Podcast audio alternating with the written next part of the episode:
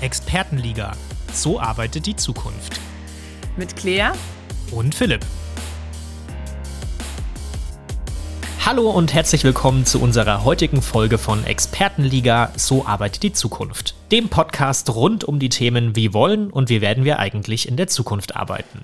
Und ich begrüße direkt erstmal die liebe Claire von Liga Nova aus Stuttgart. Herzlich willkommen, Claire. Hallo Philipp. Ich bin Philipp von Avantgarde Experts und wir freuen uns, dass ihr heute wieder dabei seid. Wie ihr wisst, beschäftigen wir uns im Podcast ja eigentlich mit der Arbeitswelt von morgen. Jetzt stehen wir aber ja ein bisschen mehr als einen Monat vor einer historischen Bundestagswahl, die in der Folge unsere Arbeitswelt entscheidend verändern könnte. Ist unternehmerische Freiheit in der Zukunft denn wirklich noch ein wichtiges Gut? Wie bringen wir Klimaschutz, Innovation und soziale Gerechtigkeit zusammen? Und gibt es überhaupt nach 16 Jahren Angela Merkel eine politische Vision für unsere Wirtschaft und für unser Land insgesamt? Das wollen wir heute mal diskutieren. Keine Angst, es wird wenig theoretisch. Wir wollen vor allem mal beleuchten, welche Parteien denn eigentlich welche wirtschaftlichen Konzepte vertreten und wie sich das wiederum auf unseren Arbeitsalltag auswirken kann.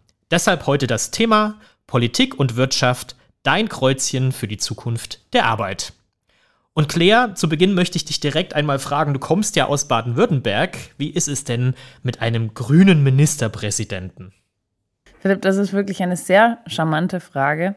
Ich kann, ich kann mich nicht beklagen, muss ich sagen. Man muss aber auch dazu sagen, dass er ähm, durch ähm, die doch stark ausgeprägten konservativen Geister in Baden-Württemberg in seiner grünen Fasson auch etwas äh, eingeschränkt Hört man so, ne? ist. Genau, hört man so, ist auch so.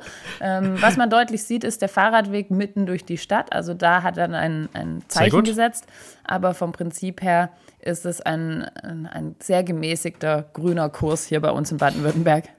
Prima. Ja, aber du, du sagst gerade schon, Politik ist irgendwie überall und am Radweg sieht man es dann manchmal auch. Ähm, uns ist das ja noch viel stärker auch jetzt während Corona irgendwie bewusst geworden. Auf einmal hat die ganze Nation auf Ministerpräsidentenkonferenzen geschaut, in denen entschieden wurde, ob wir am nächsten Tag überhaupt noch in die Arbeit kommen dürfen oder zu Hause bleiben müssen oder ob wir, keine Ahnung, Verwandte oder Bekannte ähm, in einer anderen Stadt oder in einem anderen Bundesland besuchen können.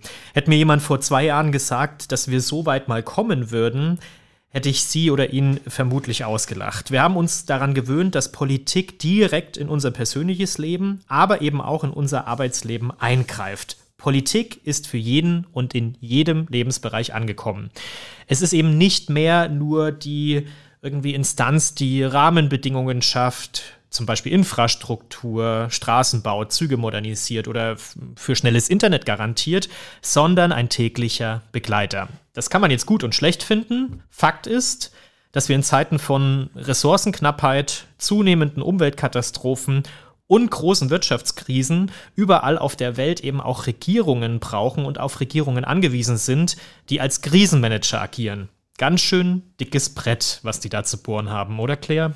Absolut. Ich glaube, wenn man ganz ehrlich ist, war uns allen bewusst, dass Politik sehr relevant äh, war, schon immer für unser Leben und äh, auch für unsere Arbeitswelt. Aber wir haben es zum ersten Mal jetzt wirklich gespürt. Das Thema Corona hat uns, ich meine, dich und mich und, und alle Menschen hier im Lande und auf der Welt extrem ähm, neu ausgerichtet, würde ich sagen. Es wurde vieles mhm. in Frage gestellt und, und man Voll. hat sich ganz anders mit Politik beschäftigt, wie du sagst. Wir saßen alle vom Fernseher haben wieder, jeder hat die Tagesschau geguckt, jeder mhm. hat sich informiert und auch Ministerpräsidentenkonferenzen. Wer hat sich denn vorher dafür interessiert, was da formuliert wurde? und trotzdem war es damals auch wichtig. Und ich glaube, das ist auch die große Herausforderung, dass wir im besten Falle auch nach dieser Pandemie und wir hoffen alle drauf, dass es ein Ende finden wird, ähm, uns dessen trotzdem noch bewusst sind, wie relevant die Politik ist und auch die anderen Themen angucken. Ich meine, du hast es gerade auch angesprochen, die ähm, Flut- äh, und Hochwasserkatastrophe in NRW, ja, das sind auch Themen, die ähm, sehr präsent jetzt waren, äh, die gar mhm. nichts mit Corona zu tun haben und äh, für die die Politik auch Antworten finden muss und wo die Politik ja jetzt auch massiv unter Druck steht, so wie du gesagt hast, Krisenmanager. Ja, was haben ja. sie, was haben ja. sie denn getan im Vorfeld? Ja. Was tun sie jetzt, ähm, wo das Kind in den Brunnen gefallen ist, im wahrsten Sinne des mhm. Wortes. Das war jetzt ein schlechtes Wortspiel. und ähm, auch, ähm, was, was wird zur Prävention getan? Und ich glaube, diese, diese ganzen Fragen sind natürlich relevant, aber auch gerade Corona bezogen, was verändert sich denn für uns, für unser Arbeiten mhm. auch durch die Entscheidungen ja. jetzt in der Wahl? Ja, wie, welche Auswirkungen hat es auf unseren Alltag? Und ich glaube, glaubst du denn? In, hm, sorry. In der in der Krise jetzt ähm, hast du natürlich immer die Stimmen, die sagen, ja, es hat nicht so funktioniert. Und es gab mhm. auch Umfragen, die gesagt haben, ja, also weniger als 50 Prozent der Deutschen sind zufrieden mit dem Krisenmanagement der Bundesregierung. Mhm. Ähm, ja. Aber mal ehrlich gesagt, es würde mich schon interessieren, ob es irgendjemanden, also ob es überhaupt die Chance gab, ja, dass, dass eine große Zufriedenheit herrscht, weil es ja so ein Eingriff mhm. in unseren Alltag war. Und da siehst du auch, dass Politik halt sehr stark im Fokus steht, aber auch ganz, ganz stark unter Druck. Es ist ja selten so, dass man irgendwie lobend erwähnt, ja, wie toll war denn das oder wie, wie gut haben sie denn da reagiert. Ja, das ist, das stimmt. es wird immer schwieriger, da auch die, das Volk, sage ich mal, hinter sich zu bringen. Glaubst du denn, dass, ähm, oder stellst du das in deinem, in deinem beruflichen Umfeld fest, dass die Kollegen politischer geworden sind im letzten anderthalben Jahr? Ich finde, die Diskussionen sind definitiv politischer geworden. Ich würde mhm. sagen, dass jeder sich anfängt, eine Meinung zu bilden. Ich glaube mhm. aber, was auch gefährlich ist, dass äh, jetzt natürlich viele zur Politik finden und sich von Floskeln und von Überbegriffen auch ein Stück weit täuschen lassen. Ja? Also, ja. ich meine, wir haben es jetzt gerade, wie relevant ist zum Beispiel das Thema Klimaschutz überall, ja, Umweltschutz, mhm. super relevant. Und mhm. wenn du dann jetzt den Parteinamen die Grünen hörst, dann ähm, ist das natürlich sehr einfach, da eine, äh, eine, eine, Brücke zu bauen, ja. Und ich glaube, es geht jetzt halt auch darum, tiefer einzutauchen und deswegen finde ich unseren Podcast auch so wertvoll, auch wenn er jetzt ähm, ein Stück weit die Arbeitswelt mehr streift, aber halt eine Brücke schlägt dazu, was, mhm. ähm, was auch unser Auftrag ist, nämlich ähm, zu reflektieren, was kann diese Wahl für uns bedeuten und nochmal tiefer einzutauchen, was die verschiedenen Wahlprogramme und äh, mit sich bringen und wofür die Parteien im Kern stehen. Ja, willst du uns kurz äh, vielleicht ein, ein, kleines Resümee mal geben, was, was denn überhaupt 16 Jahre Angela Merkel bedeutet haben? Also bevor wir mal einsteigen in die Zukunft, dass man einfach bloß mal ein paar Jahre zurückschaut. Ich meine, wir zwei sind im Prinzip, man kann ja fast sagen, mit einer, mit einer Kanzlerin aufgewachsen. Ja, ja, verrückt. Ne? 16 Jahre Angela Merkel. Ich habe schon überlegt, ob sie zurücktritt, um nicht Helmut Kohl ähm, zu besiegen, sage ich mal. Der hat ja mhm. auch die 16 Jahre voll gemacht.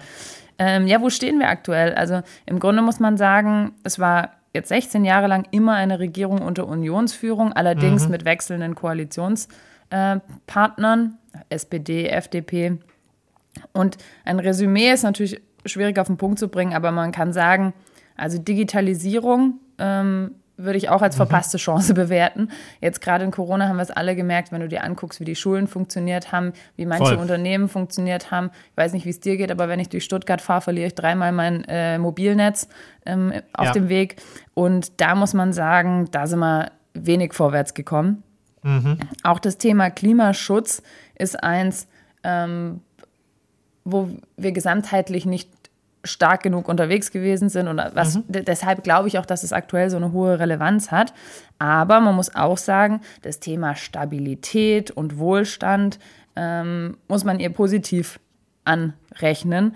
Ähm, Absolut. Es gab auch eine Umfrage ähm, von Statista 2021, wo 83 Prozent gesagt haben, dass sie ihre Arbeit also die Arbeit von Angela Merkel, alles in allem gut fanden. Das ist natürlich mhm. alles in allem, ist ein großes Wort, aber so eine, so eine grundsätzliche Tendenz zu sagen, hey, es war, es war eine gute, es waren gute 16 Jahre, gibt es auf jeden Fall. Und, mhm. und man merkt auch, wofür sie stand. Also gerade so dieses Thema äh, Gestaltung in der EU. Ja, das, das ist, glaube ja. ich, allen präsent, dass sie da zusammen mit Frankreich auch eine Leitlinie vorgegeben hat und eine führende Rolle gespielt hat. Ähm, insofern gibt es Themen, die, die klar besetzt sind, also das Thema Wohlstand, Stabilität, aber auch ähm, Europapolitik. Ähm, da würde ich ein positives Resümee ähm, mhm. geben. Wenn wir auf Digitalisierung und Klimaschutz gucken, dann sind es die Themen, die man jetzt noch viel stärker in den Fokus setzen muss. Und jetzt wird es spannend. Ich meine, jetzt ist es das erste Mal, dass eine Kanzlerin nicht wieder antritt und sagt, mhm. ich, für mich ist es vorbei, ich, ich trete äh, nicht wieder an.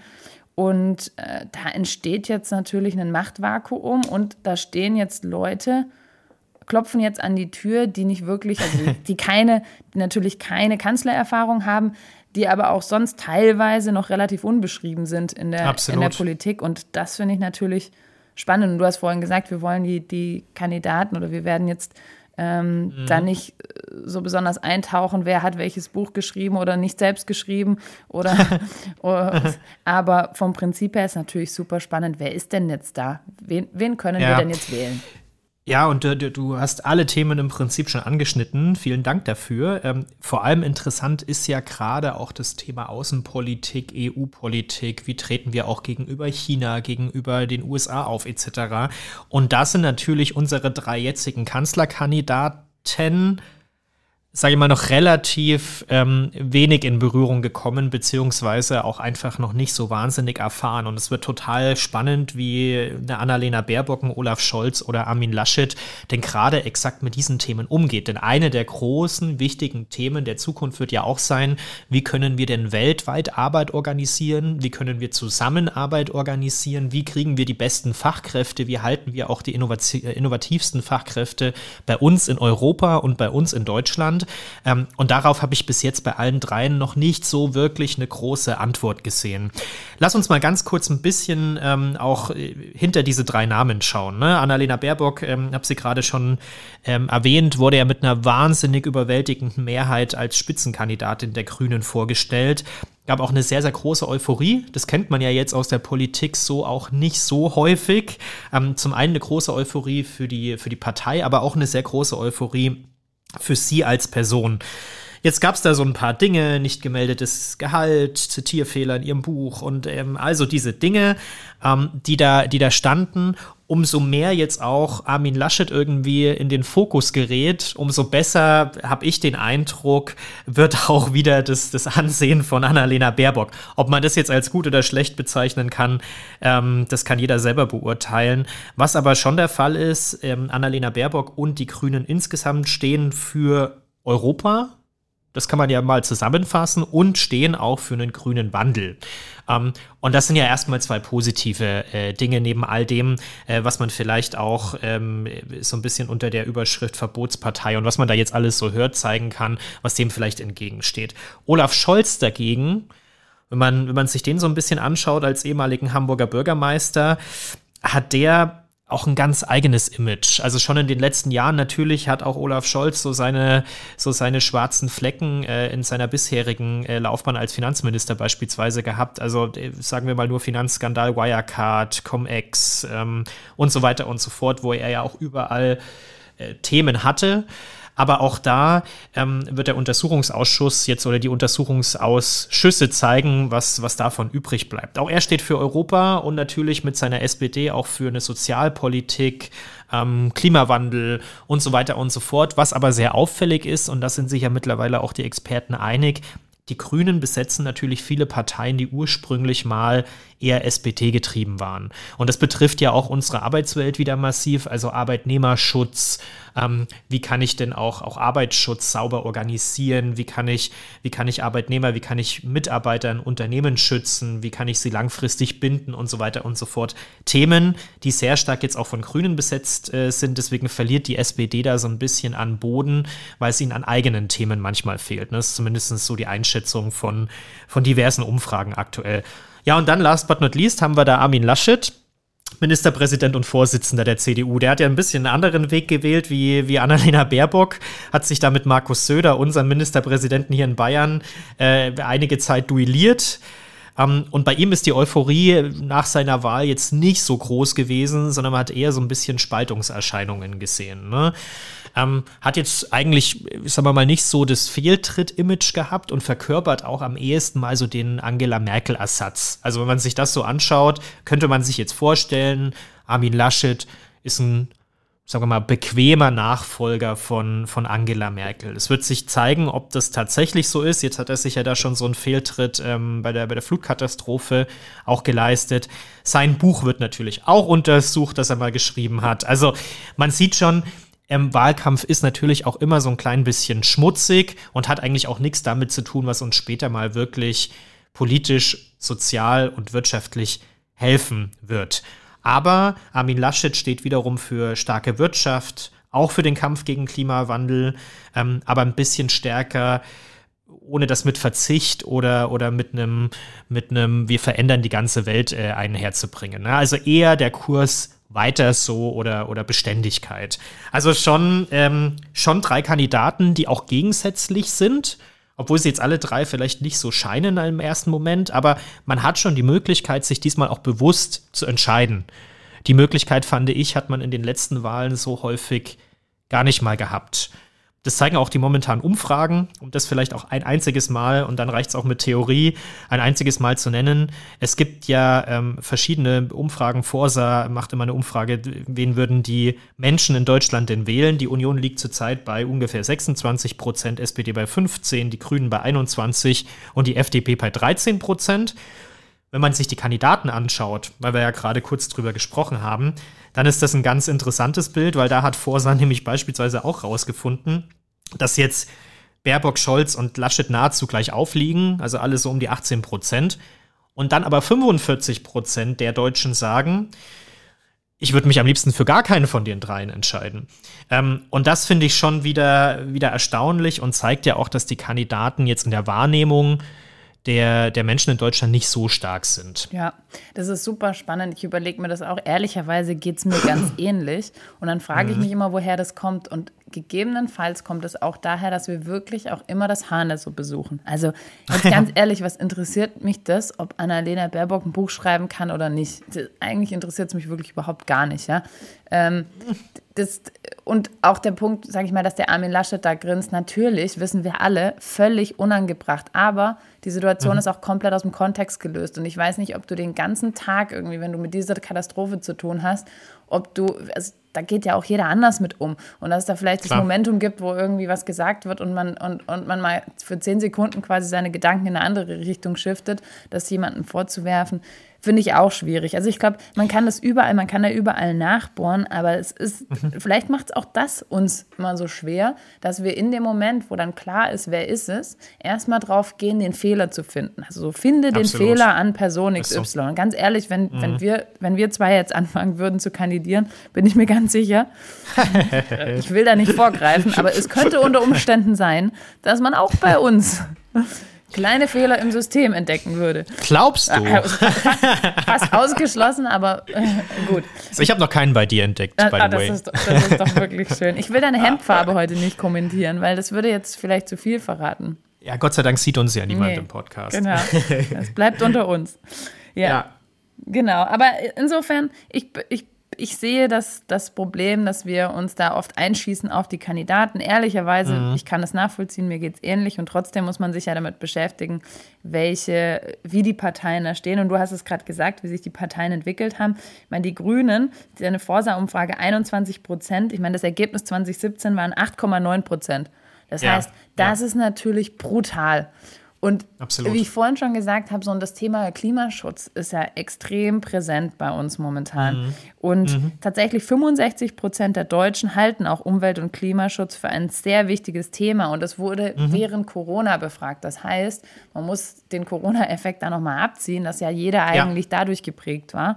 Ähm, und da ist natürlich allein der Parteiname hilfreich, meiner Meinung nach, ja. Mhm. Ähm, und ich meine, wie du vorhin gesagt hast, auch bei uns in Baden-Württemberg am 12. Mai ist das dritte Mal ähm, Winfried Kretschmann als Ministerpräsident gewählt worden, damit ein Grüner.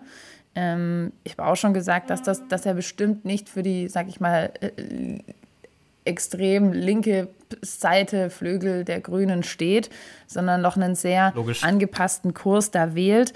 Und mhm. ähm, der der Union da auch viel Handlungsspielraum gibt.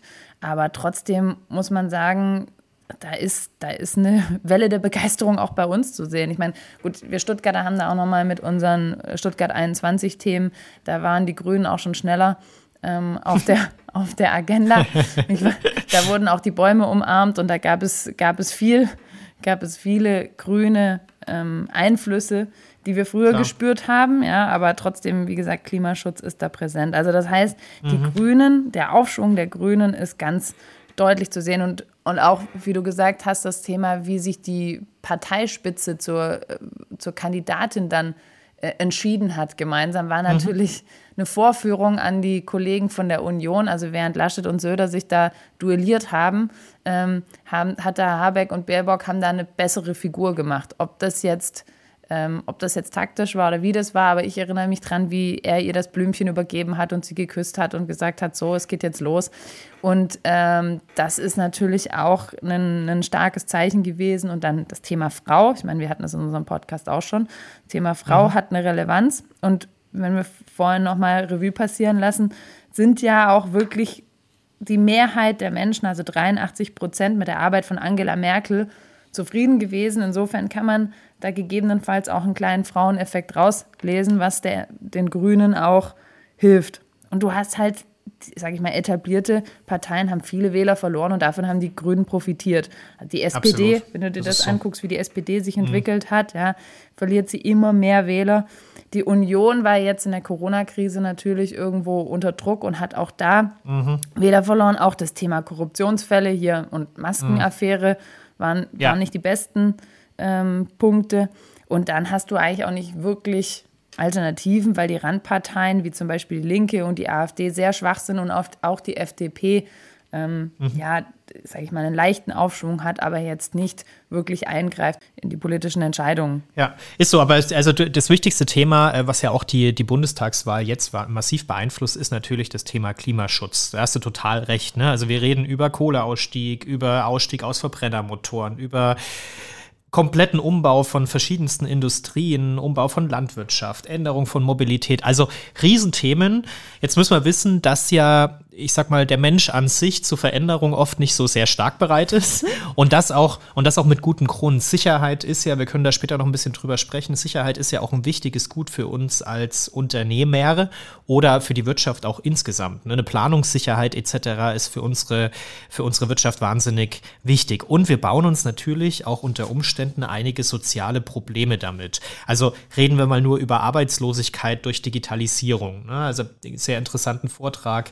Er erst letztens gehört, wo es um, um künstliche Intelligenz etc. geht. Also wie weit kann auch künstliche Intelligenz unsere unsere Mitarbeiter ersetzen und in welchen Bereichen ersetzen etc. Dann haben wir natürlich auf der anderen Seite einen brutalen demografischen Wandel, also das ganze Thema Rentensystem, wer bezahlt das, also auch so diesen Clash zwischen jung und alt. All diese Dinge kommen, äh, kommen in den nächsten Jahren massiv auf uns zu. Wir haben Wohnungsnot in deutschen Metropolen, da wollen aber alle hin. Also wir müssen aufpassen, dass wir auch in den nächsten Jahren Antworten darauf finden, wie wir Arbeit und wie wir sozialen Wohlstand weiterhin organisieren. Und ob man das auf der einen Seite mit Verboten macht und mit, mit äh, sage ich mal, Eingriffen in unseren Wirtschaftskreis oder ob man das auf der anderen Seite vielleicht auch mit Anreizen macht. Ja. Ne? Das fällt mir jetzt im Thema Mobilität immer massiv auf. Also auf der einen Seite kannst du natürlich sagen, ähm, jeder, der kein Elektroauto fährt, äh, der sollte künftig wahnsinnig viel für Benzin und Diesel bezahlen. Auf der anderen Seite könntest du ja auch sagen, hey, wenn du einen fährst, dann hast du halt auch wieder die Möglichkeit, in der Innenstadt äh, beispielsweise zu parken. Ähm, und hast du die Möglichkeit, auch überall zu tanken, auch zu vergünstigten Preisen, wäre eher ein Anreizsystem. Ja. Und ich glaube, ein bisschen entscheidet sich bei der Wahl auch ähm, alles, zu diesen zwei Ausführungen. Wollen wir eher mit Verboten arbeiten oder wollen wir eher mit einem mit einer Aussicht und mit Anreizsystemen arbeiten? Und das ist gerade für unsere Arbeitswelt, glaube ich, wahnsinnig schwierig. Dazu kommt jetzt gerade noch, dass wir natürlich auch ein bisschen diese nach Corona-Zeit organisieren müssen. Also auch dort hat man, du hast es von angesprochen, wir haben viele Systeme gesehen, die massiv veraltet sind. Äh, Digitalisierung in Ämtern, Schulen, Gesundheitssystemen und so weiter und so fort. Also da haben wir auch einen großen Vertrauensverlust in die Politik erlebt, denn die hatten darauf schlichtweg oft einfach keine guten Antworten und haben sie auch heute noch nicht. Also wie man jetzt mit einer vierten Welle umgeht äh, oder wenn jetzt dann demnächst die Schulen wieder aufmachen, niemand weiß es so richtig und niemand hat so eine richtige Vision und Idee dazu. Also ich glaube, das äh, ist einer der wichtigsten Punkte, dass wir da nicht eine gesellschaftliche Spaltung auch erreichen und das ist auch die Aufgabe der nächsten Regierung, das sauber zu organisieren und aufzupassen, dass nicht viele Jobs verloren gehen und dass auch eine Regierung handlungsfähig ist, um die richtigen Rahmenbedingungen zu, zu schaffen einfach. Absolut. Und dabei trotzdem die Vorgaben, die sie sich selbst auch mit auferlegt haben, also Stichwort zum Beispiel Pariser Klimaabkommen, einzuhalten ja. und da dabei zu sein, mhm. weil dieses Pariser Klimaabkommen darf man auch tatsächlich nicht äh, unter den Tisch fallen lassen, weil damit sind sehr, da ist ein Riesenumbau unserer Gesellschaft, aber vor allen Dingen auch unsere Wirtschaft geplant. Ja, wenn wir darüber sprechen, Kohleausstieg, Ausstieg aus dem Verbrenner, das ist ein kompletter mhm. Umbau der Industrie und auch ein Umbau der Vollkommen. Landwirtschaft und eben der Mobilität. Das heißt, das hat eine hohe Relevanz für uns alle und auch wieder die, die Überleitung zu, dein, zu dem Thema soziale Probleme, was du angesprochen mhm. hast. Arbeitslosigkeit, also ich meine, der Kohleausstieg, der schafft auch Arbeitsplätze ab. Jetzt ist die Frage, können die Leute, die davon betroffen sind, dann eins zu eins in neue Themen überführt werden? Können die sich um erneuerbare Energien kümmern? Wo ist deren Kompetenz dann? Wie stellen wir sicher, dass die in Lohn und Brot bleiben? Und ich glaube, Absolut. die Gleichzeitigkeit der Dinge ist die größte Challenge in dieser, in der, in der Zukunft, weil es gibt gewisse ja. Dinge, die wir einhalten müssen. Wir haben uns dazu committed, zu sagen, die, die sage ich mal, menschengemachte globale Erwärmung auf deutlich unter 2 Grad zu senken. Das Ziel mhm. ist so 1,5 Grad und dazu muss wirklich richtig, richtig viel passieren.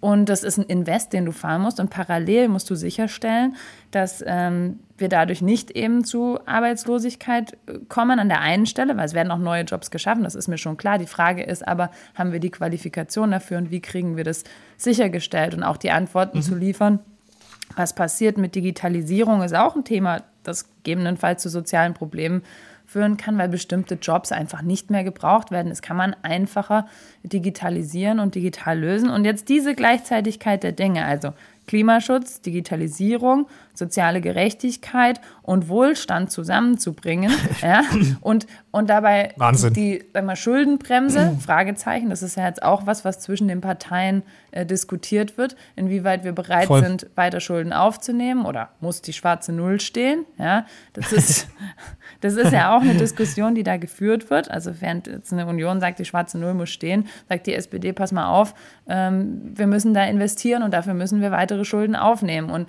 da, ja. da, musst du auch eine Haltung zu haben als Wähler, zu sagen, was, was, glaubst du, können wir tragen, auch vor dem Hin Hintergrund des äh, demografischen Wandels und dem Thema Renten und wer kommt danach und wer finanziert das Ganze.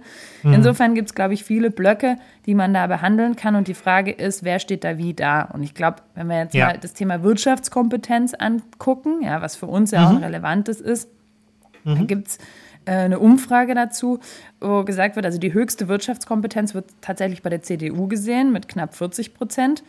Und mhm. die SPD und die FDP liegen gleich auf bei 14 Prozent und die Grünen bei knapp 5 Prozent. Das ist Wahnsinn, ne? wenn man sich auf der anderen Seite anschaut, wie die Umfragen generell für die Parteien sind ja. und man traut der, den Grünen nur knapp 5 Prozent, trauen ihnen eigentlich Wirtschaftskompetenz zu. Das ist schon erstaunlich. Ja, das ist wirklich erstaunlich. Und es ist für uns ja ein ganz großes Thema. Und wenn das jetzt, wenn, wenn das repräsentativ ist, ja, und wenn das 5 Prozent sind und wir das so empfinden, dann ist natürlich die Frage, wie, wie stellen wir sicher, dass unsere unsere Wirtschaft da auch mit im Fokus steht bei den Entscheidungen, ja, und ja. Klimaschutz ja. trotzdem äh, eine Relevanz hat. Aber da merkst mhm. du dann auch, dass natürlich die, die Kompetenz der Grünen ganz stark aus diesem Thema Klimawandel und Klimaschutz Absolut. Äh, kommt. Und äh, da ist auch die Frage, wie mit dem Klimawandel umgehen. Da gibt es natürlich auch ganz viele verschiedene Ansätze der, mhm. äh, der Parteien, wie man am besten diese, ja, diese, diese Challenge äh, lösen soll. Und das ist das, was du vorhin angesprochen hast. Da gibt es einmal das Lager zu sagen, wir müssen da mehr über Verbote und Regeln gehen. Also SPD, Grüne, die sagen ganz klar, wir brauchen eine CO2-Steuer, wir müssen erneuerbare Energien anders fördern, wir brauchen Geschwindigkeitsbegrenzen auf den Autobahnen. Ähm, das, sind, das sind lauter Themen, die, ähm, also die gehen da mit einer, sag mal, die gehen da relativ resolut ran. Und die Fra ja. Frage ist, braucht es das? Ähm, meiner Meinung nach nein. Also ich bin da total anderer Meinung. Ich bin aber auch ein grundliberaler Mensch und das meine ich jetzt gar nicht mal im Hinblick auf mein Wahlverhalten, sondern auf die Idee, dass Menschen sehr gut auch selbst entscheiden können und auch selbst entscheiden sollten, was für sie und die Allgemeinheit gut ist. Zumindest ist das meine Erfahrung, dass wenn man die Freiheit da auch gibt, schon auch der Durchschnitt äh, der Menschen damit verantwortlich umgeht. Aber das ist eine, eine, sehr grundsätzliche und vielleicht auch ein bisschen philosophische Frage. Wenn man sich natürlich jetzt den, den mal, Gegensatz, wenn man das mal so äh, sagen möchte, zu Grünen und SPD anschaut, dann findet man da natürlich vieles auch in den Wahlprogrammen der FDP und Union, die dann eher Energiewende über Wettbewerb abbilden wollen, die wenige oder keine Verbote wollen, die den Emissionshandel als, als die Möglichkeit ansehen, dass auch den freien Markt entscheiden zu lassen, wie teuer denn künftig Benzin sein wird und wie teuer denn künftig Kohle sein wird und wie teuer wir denn künftig vielleicht Gas anbieten, wenn wir dafür Heizungen äh, befeuern wollen. Und ganz wichtig, und das finde ich einen entscheidenden Punkt, ähm, es sind sich alle Parteien eigentlich einig, dass Investitionen in Klimatechnologien wichtig sind. Ein bisschen einen Unterschied gibt es aber die FDP und die Union ist eher der Meinung, dass man das Technologie offen machen soll, währenddessen SPD und Grüne sich schon sehr stark festgelegt haben. Und hier bin ich dann eher auf der, naja, ich nenne es jetzt mal konservativeren Seite. Ähm, auch in dem Fall ist es eigentlich gar keine konservative Einstellung, aber ich nenne es mal so. Denn ähm, was die letzten Jahre uns auch so ein ganzes Stück weit gezeigt haben, ist überall da, wo eine Offenheit für neue Technologien, für Innovationen besteht, ohne dass man schon sagt, da will ich ankommen oder das ist die Technologie und wir forschen nur in die Richtung, hat eigentlich gezeigt, dass das besser funktioniert und dann damit auch die Gruppen besser unterwegs sind. Und wenn ich mir gerade die großen Automobilkonzerne anschaue, die ja in den letzten zwei Jahren massiv jetzt auf ähm, ja, Elektroautos äh, gesetzt haben, die hatten über Jahrzehnte nicht nur in der Schublade, sondern auch auf der Straße alternative Antriebe, die jetzt erstmal völlig weg sind. Und die gesamte Entwicklung, die dahinter steht, stockt natürlich auch im Moment. Also Wasserstoff beispielsweise. Und das könnten ja durchaus gute andere Technologien sein. Und ich wünsche mir da von der Politik in dem Falle, aber auch in vielen anderen Themen etwas mehr Offenheit und etwas mehr Entscheidungsfreudigkeit auf Unternehmensseite und auch ein bisschen mehr Handlungsfreiheit auf Unternehmensseite. Jetzt lass uns mal ein bisschen zu den großen Wirtschaftsthemen gehen oder auch den Arbeitsthemen. Es bleiben ja die Fragen, wo sind eigentlich die großen Themen und wie weit sollte Politik da auch eigentlich eingreifen? Und ich sehe im Wesentlichen da drei große Felder. Ein bisschen haben wir schon gesprochen über das Thema Handlungsfreiheit, also Sollten wir eher einschränken oder sollten wir, sollten wir eher Anreize schaffen? Das wäre für mich ein großes Thema. Zweites großes Thema Arbeitsschutz betrifft uns beide, dich als, als HR-Leiterin, mich als Geschäftsführer sehr stark. Ähm, also inwieweit ist denn Homeoffice, Kündigungsschutz, Versicherungsschutz, all diese Dinge, davon sind wir ja tagtäglich im Moment betroffen oder beschäftigen uns damit. Ähm, inwieweit sollte sich da Politik einmischen und den, den Rahmen setzen? Und ein großes drittes Thema Besteuerung und Bürokratie. Das, äh, da sind wir gebeutelt seit Jahren, gerade was Bürokratie angeht. Und wie weit brauchen wir das denn noch stärker oder inwieweit können, kann vielleicht auch eine neue Politik dort eine Veränderung herbeiführen? Ja, Fangen wir mal mit dem Thema Handlungsfreiheit an. Wie, wie siehst du das denn ganz grundsätzlich? Also grundsätzlich teile ich deine Einschätzung zu sagen, wenn man offen an die Dinge rangeht, dann findet man auch Lösungen, die man vorher nicht kannte und gegebenenfalls auch bessere Lösungen. Aber ja. es kommt natürlich immer auf die Einschätzung der Situation an. Und für mich ist es tatsächlich gerade die Frage, ist es fünf vor zwölf, ist es fünf nach zwölf? Ja? Weil im Endeffekt, mhm. ähm, je, je kritischer die Situation ist, desto klarer muss der Kurs sein und desto schneller muss man irgendwo auch sich festlegen und auch Entscheidungen treffen und gegebenenfalls an der einen oder anderen Stelle auch wirklich Regularien einführen und gegebenenfalls auch Verbote an den Start bringen, um, um sicherzustellen, dass man da mit dem richtigen Tempo unterwegs ist. Insofern ähm, halte ich es tatsächlich für eine Einschätzung, wie kritisch ist die Situation. Wir haben das in der Corona-Pandemie äh, gesehen ich frage mich, was passiert wäre, das ist eine hypothetische Frage, weil wir können es mhm. leider nicht überprüfen, wenn die Politik nicht so stark eingegriffen hätte. Also ich hätte gerne verglichen, welche, welche Totenzahlen und so weiter, also wie, wie schlimm wäre diese Pandemie geworden. Ja? Ähm, jetzt kann man das ein bisschen in einem ja. Ländervergleich machen. Ähm, ja. Aber springt natürlich zu kurz, weil unser Gesundheitssystem dann von Land zu Land sehr unterschiedlich ist. Aber Absolut. es ist trotzdem eine spannende Frage. Deswegen, ich bin schon der Meinung, dass eine Handlungsfreiheit eine hohe Relevanz hat, um auch auf innovative Lösungen zu kommen. Und auf der anderen Seite gibt es ein, zwei Themen, wo ich sage, hey, wenn wir wirklich dieses Thema Klimaschutz so ernst nehmen und auch Digitalisierung so ernst nehmen, dann muss man mhm. vielleicht an der einen oder anderen Stelle auch eine ganz klare Vorgabe machen. Ja, ich will dir da ein bisschen widersprechen. Ähm, also auf der einen Seite haben wir Katastrophenschutz und alles, was damit zu tun hat. Und wir haben es ja schon ein bisschen angedeutet. Krisenmanager müssen Politiker heute auch sein. Und das waren sie bisher immer nur begrenzt und jetzt sind sie in sehr kurzen Abständen. Also das geht von ähm, ja, wahnsinnigen Zuzug oder, oder äh, dem ganzen Thema, was wir 2015 hatten, ähm, mit einer großen Einwanderung und vielen Asylbewerbern. Das geht jetzt weiter über Klimaschutzthemen, die, die riesig sind und endet jetzt aktuell gerade in Pandemie und den wirtschaftlichen ähm, auch, ja, auch Nachfolgen, die wir davon haben werden. Das sind alles ja oft starke Krisensituationen. Eine Krisensituation ist natürlich manchmal auch eine sehr klare Meinung und damit auch ein klares Handeln verbunden. Das mussten wir als Unternehmen ja auch tun. Wir mussten ja auch dann irgendwann sagen, so, jetzt ist der Zeitpunkt gekommen, ähm, jetzt darf niemand mehr ins Büro kommen oder es müssen alle in Homeoffice arbeiten. Wir wollen die Arbeitnehmer schützen, wir wollen uns selber schützen, wir wollen schauen, dass wir dazu beitragen, die Pandemie nicht noch weiter anzufachen. Und da muss es klare Entscheidungen geben. Das meine ich aber gar nicht so stark bei Handlungsfreiheit. Ich meine eher so den Unterschied zwischen freie Marktwirtschaft und Planwirtschaft. Und überall da, wo Politik auch eingreift und eher so Richtung, wir planen jetzt mal für die Unternehmen, was als nächstes passiert. Das sehe ich jetzt zum Beispiel in Mobilität teilweise sehr stark gegeben. Da wird natürlich auch in Innovationskraft eingegriffen und das finde ich grundsätzlich falsch und glaube ich, wird auch dazu führen, dass wir in der internationalen Konkurrenz eher ein Stück weit abgehängt werden, weil dort ist sehr viel Technologieoffenheit und dort lässt sich oft die Wirtschaft auch einfach nicht vorschreiben, ähm, was denn als nächstes passieren soll. Und das ist so ein bisschen die Abwägung, in der wir, in der wir da sicherlich, äh, sicherlich stehen. Zum zweiten Thema, Claire, das, äh, ich habe es angedeutet, Arbeitsschutz. Oh, ja. Das ist in Deutschland ja noch sehr viel krasser. Ja das, das war schon sehr viel krasser. Also das, oder das ist zum heutigen Zeitpunkt schon sehr viel krasser als in äh, mhm. fast allen anderen äh, Ländern. Ähm, ja. Und da ist ja auch zumindest von der SPD eine Verschärfung geplant. Also das eine ist das Thema Mindestlohn, den aber jeder auf der Agenda hat, zu sagen, den entwickeln wir weiter. Und da ist die Frage, was ist ja. jetzt die richtige Höhe? Ja. Das würde ich jetzt mal ausklammern, ja.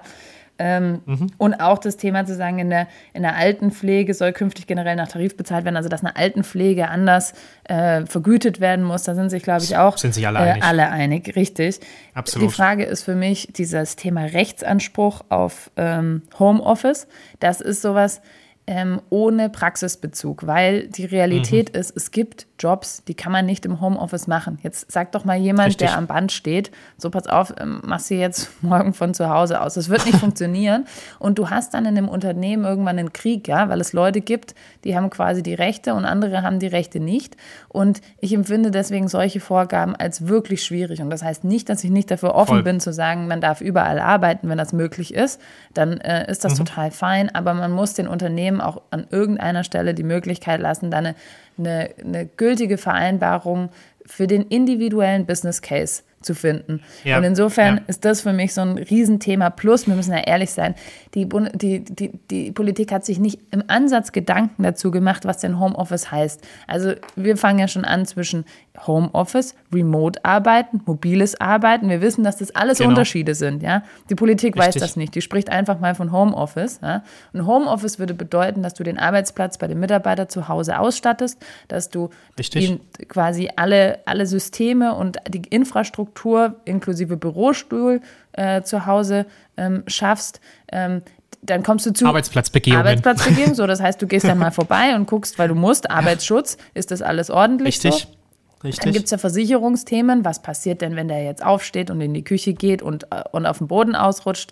Ist der auf die Küche gegangen, in, der, in die Küche gegangen, weil er dort sich was kochen wollte? Ist das Pause? Ist das, also da, da sind zigtausend Fragen, die sie keiner beantwortet, ja, hin zu steuerlichen Themen, Richtig. wenn dann einer sagt, ich will jetzt im Ausland arbeiten. Und wenn die Politik diese Fragen mir beantwortet hätte und dann sagen würde, so, das ist jetzt die Regel, dann würde ich da einen Haken dran machen. Aber bei diesen Fragestellungen ist null Tiefgang drin. Und dann da eine Empfehlung auszusprechen, jetzt aller SPD zu sagen, also mindestens 24 Tage mobiles Arbeit, woher kommen denn die 24 Tage? Also was ist, mhm. ist für mich total unklar. Ja, zwei, zwei Tage im Monat, das ist einfach mal so, äh, einfach mal so dahingesagt. Es ist total, es ist total spannend, weil hier sind wir zwei, glaube ich, mehr als einig. Man muss sich diese Themen individuell anschauen und Homeoffice oder mobiles Arbeiten ist ein schönes Beispiel dafür. Hier hätte die Politik ja auch wirklich eine Möglichkeit, Rahmenbedingungen ja. zu schaffen. Sehr klar zu gestalten, wie ist es denn mit Versicherungsschutz? Sehr klar zu gestalten, ähm, was, welche Jobs sind denn überhaupt geeignet für Homeoffice, welche sind nicht geeignet. Also dort könnte man ein paar Definitionen schaffen, ohne den Unternehmen vorzuschreiben, ihr müsst aber eure Mitarbeiter ähm, in, in Homeoffice lassen, statt es den Unternehmen freizustellen und zu sagen, äh, wir schaffen ein Umfeld, in dem Homeoffice sehr gut funktioniert. Ja und indem sich ein Arbeitgeber auf der einen Seite nicht in ein Risiko bringt, äh, dort ernsthaft in Probleme zu kommen und aber auch ein Arbeitnehmer gute Möglichkeiten hat, von zu Hause ordentlich zu arbeiten. Stichwort ähm, Breitbandausbau, Stichwort schnelles Internet und all diese Dinge. Also das gehört ja alles dazu, dass überhaupt eine Möglichkeit besteht, dass ich im Café oder äh, von zu Hause aus im Homeoffice arbeiten kann. Das nächste sind Mieten. Äh, kann ich mir überhaupt leisten, ein Homeoffice zu haben, wo ich wirklich mich auch in einen eigenen Raum einsperren kann und da nicht in der Küche sitzen muss, hatten wir jetzt während der Pandemie. Also all diese Rahmenbedingungen, dafür wäre Politik mehr als zuständig und das könnten sie sicherlich auch,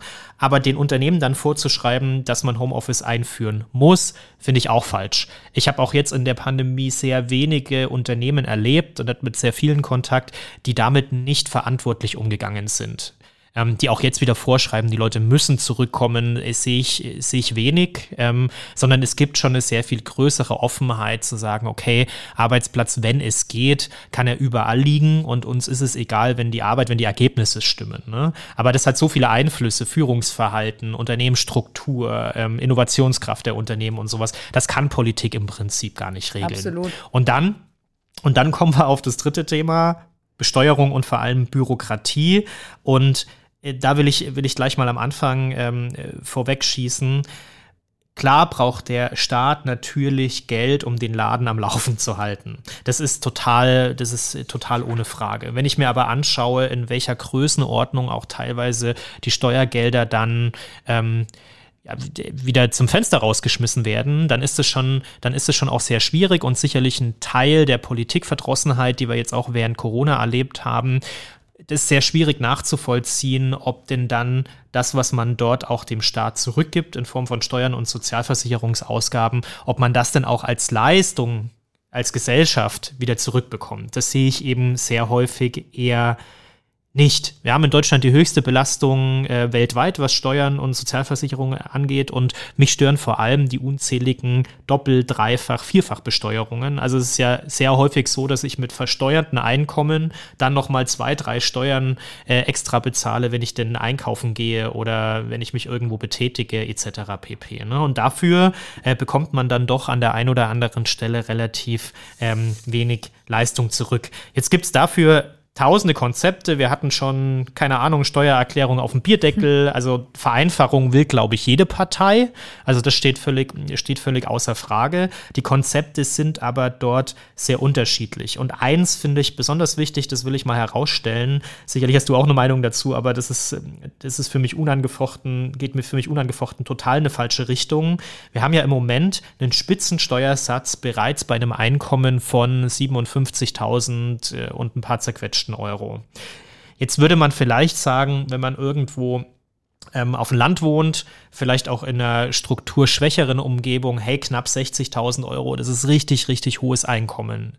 Ist auch sicherlich so. Wenn man sich aber überlegt, dass der Spitzensteuersatz ja eigentlich gedacht ist für die absoluten Spitzenverdiener im Land und wir zwei wohnen jetzt in Stuttgart und in München. Da gehören Menschen mit 58.000 Euro Einkommen sicherlich noch nicht zu den Reichen, sondern zum absoluten Durchschnitt mit ein paar Jahren Berufserfahrung.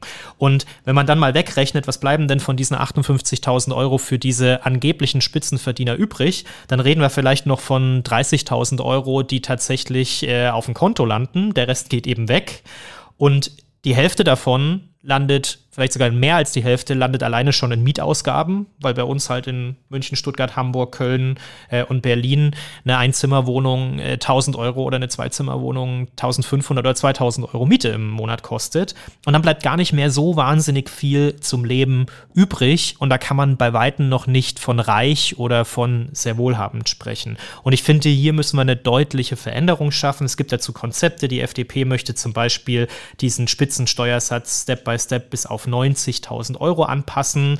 Ähm, da bin ich schon eher dabei, dass man in den Größenordnungen dann vielleicht auch von den Gutverdienern oder Spitzenverdienern sprechen kann. Ähm, aber dort braucht es ganz, ganz wichtige Konzepte um den ernsthaften Mittelstand. Und er ist eben heute genau in diesen Bereichen so um die 60.000 Euro. Da würde ich von Mittelstand sprechen, äh, dass man den ernsthaft unterstützt. Ja. Ja, das, also die Ansicht teile ich tatsächlich. Ich würde beim Thema Spitzensteuersatz sagen, man muss sich einfach damit beschäftigen, ab wann man es für richtig hält, dass der Spitzensteuersatz gilt und wie hoch der dann ist. Und bei dem Punkt, ab ja. wann, teile ich zu 100 Prozent deine Meinung und wie hoch der dann ist. Also ich bin der Meinung, dass man schon den an der gewissen Stelle noch anheben kann, auch wenn er schon, wissen wir alle, sehr hoch ist.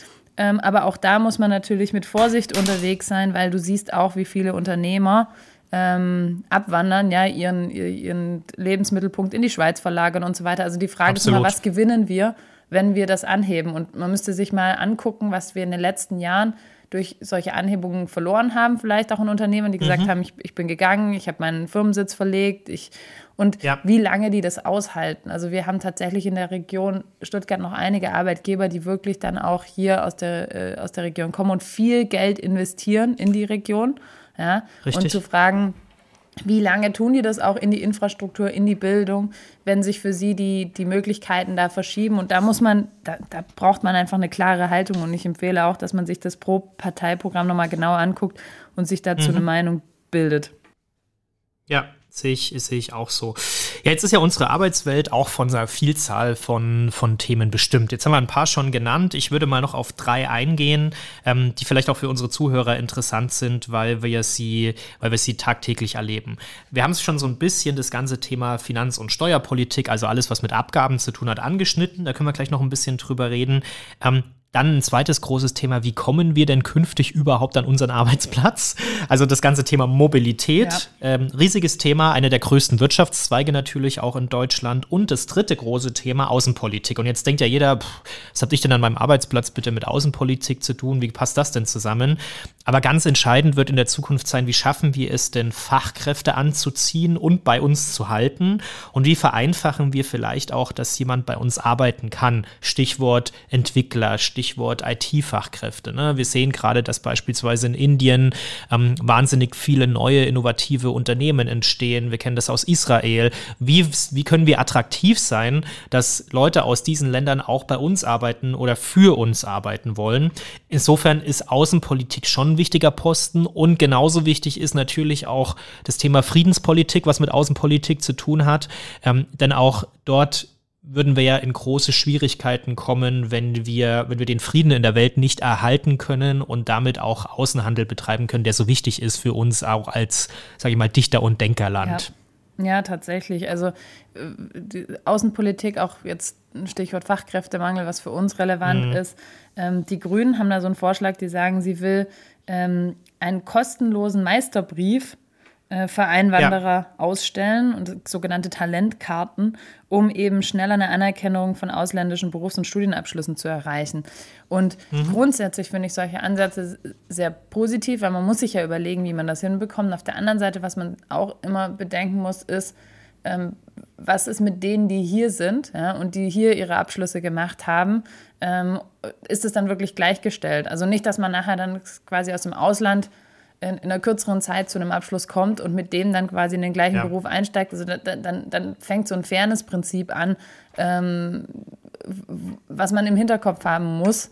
Ähm, aber trotzdem mhm. finde ich das einen guten Ansatz, weil wir wissen es alle, es gibt viele Berufsgruppen, äh, wo wir darauf angewiesen sind, dass ausländische Fachkräfte kommen und da brauchen wir auch eine Antwort drauf. Und auf der anderen Seite müssen wir auch sicherstellen, dass wir bei uns ähm, als Arbeitgeber noch handlungsfähig sind, auch äh, jetzt sage ich mal, äh, mit äh, Befristungen und ähnlichen Themen Leute auch für einen kurzen Zeitraum Richtig. einzustellen, um Spitzen abzufedern, ja. damit wir noch Leute hier einstellen und nicht sagen, wir verlagern alles nach Indien, Ukraine, äh, weil es für mhm. uns günstiger ist, dort Spitzen abzupuffern, weil wir das hier gar nicht mehr können. Und insofern äh, finde ich es ganz extrem wichtig, dass man aus der Politik sich auch die Gedanken macht, wie reagieren denn Arbeitgeber, wenn man bestimmte Themen einschränkt oder wenn man bestimmte ähm, Dinge nicht mehr ermöglicht. Was passiert dann mit ja. unseren Arbeitsplätzen? Weil un unsere andere Motivation Richtig. ist, unsere Arbeitsplätze hier zu halten. Aber wenn dir die Hände, wenn du gefesselt wirst, dann wird es halt schwierig.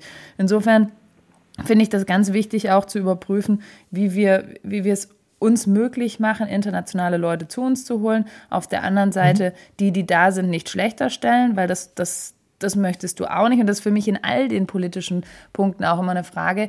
Ähm, wir, die wir hier in unserer Funktion in unseren Unternehmen sind, haben immer die, das oberste Ziel, irgendwie Gleichstellung, ja, also sicherzustellen, dass es keine Nachteile gibt für egal wen. Wenn wir jetzt aber mhm. darüber sprechen, wie es vorhin war, Homeoffice, ja, oder zum Beispiel einen Vorschlag, dass Leiharbeiter sollen genau das Gleiche verdienen wie Festangestellte plus einen Flexibilitätszuschlag.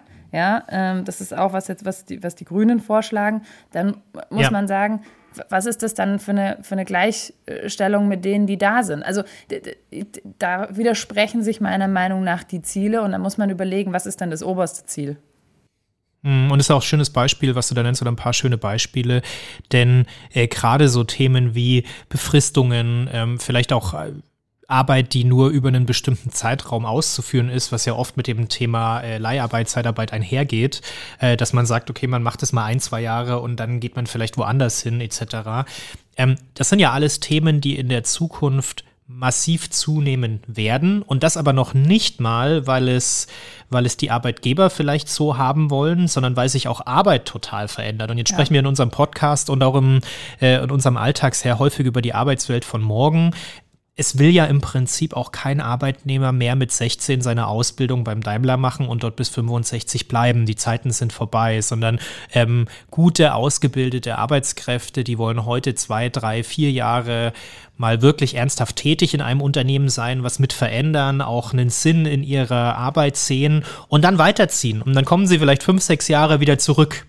Und man muss es den, man muss es den Mitarbeitern auch sehr leicht machen, auf der einen Seite mal zu gehen, denn viele gehen auch, also ich erlebe das in den letzten Jahren häufiger, viele gehen nicht, weil sie massiv unzufrieden sind oder weil sie keinen Bock mehr haben, bei uns oder bei anderen Unternehmen zu arbeiten, sondern auch, weil sie sagen, hey, eigentlich ist meine Mission jetzt hier für einen Moment mal erfüllt. Ich will jetzt mal was anderes sehen. Ich habe jetzt drei, vier Jahre, fünf Jahre in dem Unternehmen gearbeitet. Jetzt will ich woanders hin. Und wir haben ja viele von den Beispielen, die dann auch vier, fünf Jahre mit einer ganz anderen Expertise, vielleicht mit Führungsverantwortung oder sowas wiedergekommen sind und das als ganz bewusste Entscheidung auch wahrgenommen haben. Und ich finde, dass dass diese Flexibilität, wir werden sie brauchen in der Zukunft, weil unsere Arbeitswelt ist massiv von Projekten, von agilem Arbeiten getrieben.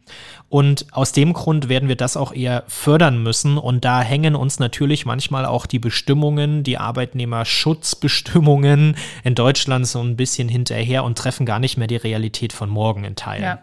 Wir haben bei uns tatsächlich ja. auch ein Beispiel von Leuten, die sagen, hey, ich möchte eigentlich in Teilzeit zwei Jobs machen, weil ich möchte einmal was machen, was irgendwie was ganz anderes ist, zum Beispiel ja. ähm, Demeter-Gemüse anbauen, ja. Und auf der mhm. anderen Seite mache ich aber gerne bei euch irgendwie Visualisierungen für coole Schaufenster. So. Und dann hat derjenige zwei Teilzeitbeschäftigungen und dann muss der einmal mit Steuerklasse 6 abgerechnet werden. So. Das heißt, maximal, ja. maximal unattraktiv, ja. Und dann frage ich Absolut. mich auch, das ist halt auch nicht mehr zeitgemäß. Also die Arbeitswelt ändert sich und die Politik hat keine Antworten darauf. Und das sind ja. für mich wirklich wichtige Punkte, wo ich mir wünsche, dass, und wenn man die Wirtschaft ernst nimmt, ja, dass, dass darauf Antworten gefunden werden, sei das im Homeoffice, sei das im Arbeitnehmerschutz, sei das in der Flexibilisierung von mhm. Arbeit, sei das in der Digitalisierung, die sowohl für die Arbeitnehmer als auch für die äh, Arbeitgeber funktionieren. Und die gibt es, weil die Ziele, die werden immer kongruenter, weil du und ich wissen, die Leute rennen dir nicht mehr die Bude ein. Du musst eh buhlen, sage ich mal, um Mitarbeiter und du musst ja, gute Argumente absolut. finden. Das heißt, du kannst dir gar nicht leisten, die Leute in dein Büro einzusperren und zu sagen, hier wird Richtig. jetzt dein Job gemacht. Abgesehen davon, Richtig. dass es keinen Sinn macht, ist es gar nicht mehr möglich. Und äh, insofern muss man ja auch dieser Realität ins Auge schauen und, und als äh, Politik da eine Antwort darauf finden, wie man für beide Parteien flexiblere Konstrukte schafft. Ja, voll. Wow, Claire, das, das Thema äh, ist riesig. Ja. Ich glaube, wir können stundenlang darüber diskutieren und werden auch nicht fertig. Und wir werden es natürlich auch in den nächsten äh, Wochen und Monaten, denn die Bundestagswahl ist nicht mehr so lange hin. In zwei Monaten sind wir schon schlauer und in sechs Wochen ist die Wahl. Also ähm, das geht jetzt in wahnsinniger Geschwindigkeit weiter. Ich würde zum Schluss vielleicht kurz noch mal in eine, in eine Zukunftsaussicht gehen. Ähm, wir haben ja jetzt verschiedene Konstellationen von Parteien, die uns auch künftig regieren können. Da gibt es neue wahrscheinliche Koalitionen, Zusammenschlüssen und im Prinzip aus, aus drei Parteien, oder? Was ja. meinst du denn, was da im September passiert? Also wir sind uns, glaube ich, alle einig, dass es niemanden geben wird, der allein regieren wird. Insofern gibt ja. es, gibt es äh, verschiedene Optionen. Einmal die Ampel, unser Grüne, SPD und mhm. FDP, entweder unter einer grünen ja. Führung oder unter einer SPD-Führung, also dann SPD, Grüne und FDP. Ähm, das wäre das einzige realistische Bündnis, was ohne die CDU, CSU funktionieren würde. Wahrscheinlich, ähm, ja. Da ist immer das Problem bei so einer Dreierkonstellation, dass es eine 2 zu 1 Mehrheit äh, gibt. Und jetzt im Fall SPD, Grüne, FDP ist, glaube ich, relativ klar, dass die FDP da nicht so viel zu melden hat. Ja? Und dann mhm. kommen wir wieder zu dem Punkt, ist die FDP dann da dabei? Wir hatten ja schon mal den, ja. Punkt, den, den, Punkt, dass der Herr Lindner gesagt hat, bin bei der Koalition nicht dabei, weil er davon überzeugt war, dass, es, dass, dass er da nicht eingreifen kann. Das war in dem Fall ähm, bei der äh, Jamaika-Koalition in 2017. Da hat Lindner dann die Verhandlungen abgebrochen, weil er gesagt hat, lieber nicht regieren als falsch regieren. Das kam nicht so gut an. Äh, insofern gehe ich mal davon aus, dass er diese Entscheidung nicht mehr treffen wird. Das wäre dann auch wieder eine zweite Möglichkeit, das Thema Jamaika, mhm. also CDU, ja. CSU, Grüne und FDP. Ähm, tatsächlich weil es dann die FDP sein könnte, die das Zünglein an der Waage ist, hat er da gute Karten, dann so ein Stück weit der Königsmacher zu sein und als Zünglein der mhm. Waage an der Waage der FDP auch die Möglichkeit zu geben, wirklich relevant zu sein bei Entscheidungen. Insofern ähm, denke ich, wäre das aus der FDP-Perspektive jetzt auch was, also, gar keine Frage, da kann sich nicht nochmal hinstellen und sagen, wir machen es nicht. Ähm, da wird dann halt interessant sein, wer die Wirtschaft leiten wird, ja, weil äh, da hätten alle Absolut. drei Parteien irgendwo ein starkes Interesse daran. Aber ist eben mhm. auch eine Koalition, die möglich wäre.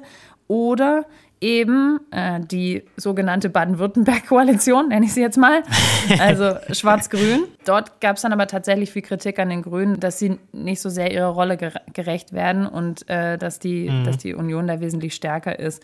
Und damit wäre dann eben Armin Laschet als, als äh, Kanzler. Ähm, Vorteil wäre, dass es da nur zwei Seiten gibt, die einen Kompromiss finden müssen. Ähm, aber auch da Wirtschafts- und Umweltpolitik, ich glaube, da haben beide ihre Aktien drin. Da wäre es natürlich interessant, wer sich da durchsetzt. Aber das sind so die drei ja. wahrscheinlichsten Koalitionen, die es geben kann. Mhm. Sehr gut, danke nochmal für die, für die Zusammenfassung. Ich will ganz am Ende noch einen kleinen Appell rausschicken und auch nochmal was Wichtiges sagen. Auch wenn äh, ihr vielleicht äh, nicht den Eindruck habt, dass sich sehr viel ändern wird nach der Bundestagswahl, bitte geht im September wählen. Es wird in jedem Fall eine Richtungswahl. Claire, das sind wir uns, glaube ich, einig, weil die aktuelle Regierung in der Konstellation und vor allen Dingen mit Bundeskanzlerin Merkel so nicht mehr zur Wahl steht. Also eine Richtungsänderung wird es geben. Ne? Ähm, deswegen müssen wir auch schauen, äh, in welche Richtung das Ganze geht. Und das haben jetzt wir auch als Wähler natürlich vor allem in der Hand. Für uns als Unternehmer und als Mitarbeiter sind gute Rahmenbedingungen und auch eine politische Planungssicherheit immer sehr wichtig. Ich glaube, das haben wir jetzt in der Diskussion auch rausgefunden. Die Wirtschaft mag keine radikalen Veränderungen. Das ist total logisch. Ne? Was wir aber brauchen, sind Menschen mit einer klaren Vorstellung, wohin sich denn unser Land und die ganze Welt entwickeln wird. Das ist ja das, was wir in Unternehmen sehr gerne haben und wo wir auch bewusst danach suchen. Und danach suchen wir auch politisch. Und damit wird auch indirekt, glaube ich, jeder politisch aktiv, wenn er jetzt aktuell auch eine Meinung hat, die vertritt und ein bisschen dazu beiträgt, ähm, dass wir auch eine politische Stimme haben und eben zur Wahl gehen.